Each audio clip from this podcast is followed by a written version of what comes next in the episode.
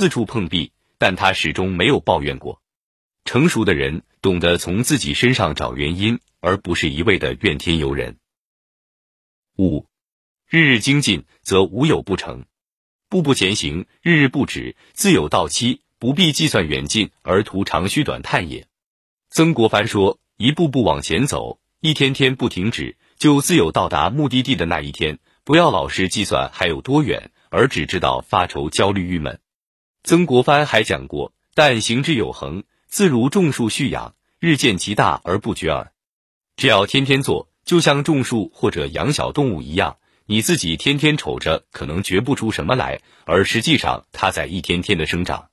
老子说：“合抱之木，生于毫末；九层之台，起于垒土；千里之行，始于足下。小沙石可以建高楼，小火星可以燎原，量变引发质变，小中往往蕴含着无穷的力量。任何一小步，都可能是成就大事的一大步。日日精进，一天天的累积，沉下心来，踏踏实实做事，时间长了，自然会达到想要的结果。”六。君子曰言，小人先言。人有求于我，如不能应，当知告已故。切莫含糊，置物乃是。曾国藩说：“别人有求于我，如果我办不到，就直接告诉人家，千万不要答应的好却不办事，那是耽误别人的事。言而有信，言出必行，说到就要做到。而对于没有把握的事情，则不要轻易许诺，这是对别人负责，也是对自己负责。”礼记中说。君子曰言，小人先言。君子谨慎说话，小人妄言妄语。说话如此，做承诺易事。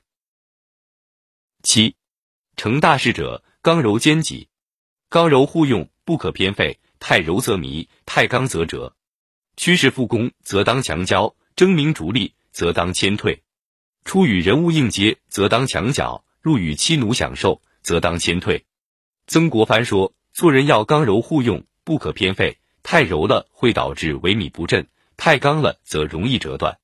做事情办公差就应该强角，争名夺利就应该谦退，外出与人应酬就应该强角，在家与妻儿相处应该谦退。刚是一个人的骨架，靠着这副骨架，人才能站立于世，才能克服困难险阻，战胜恐惧、悲观、消极和畏难等心理，使生命之前能释放出来。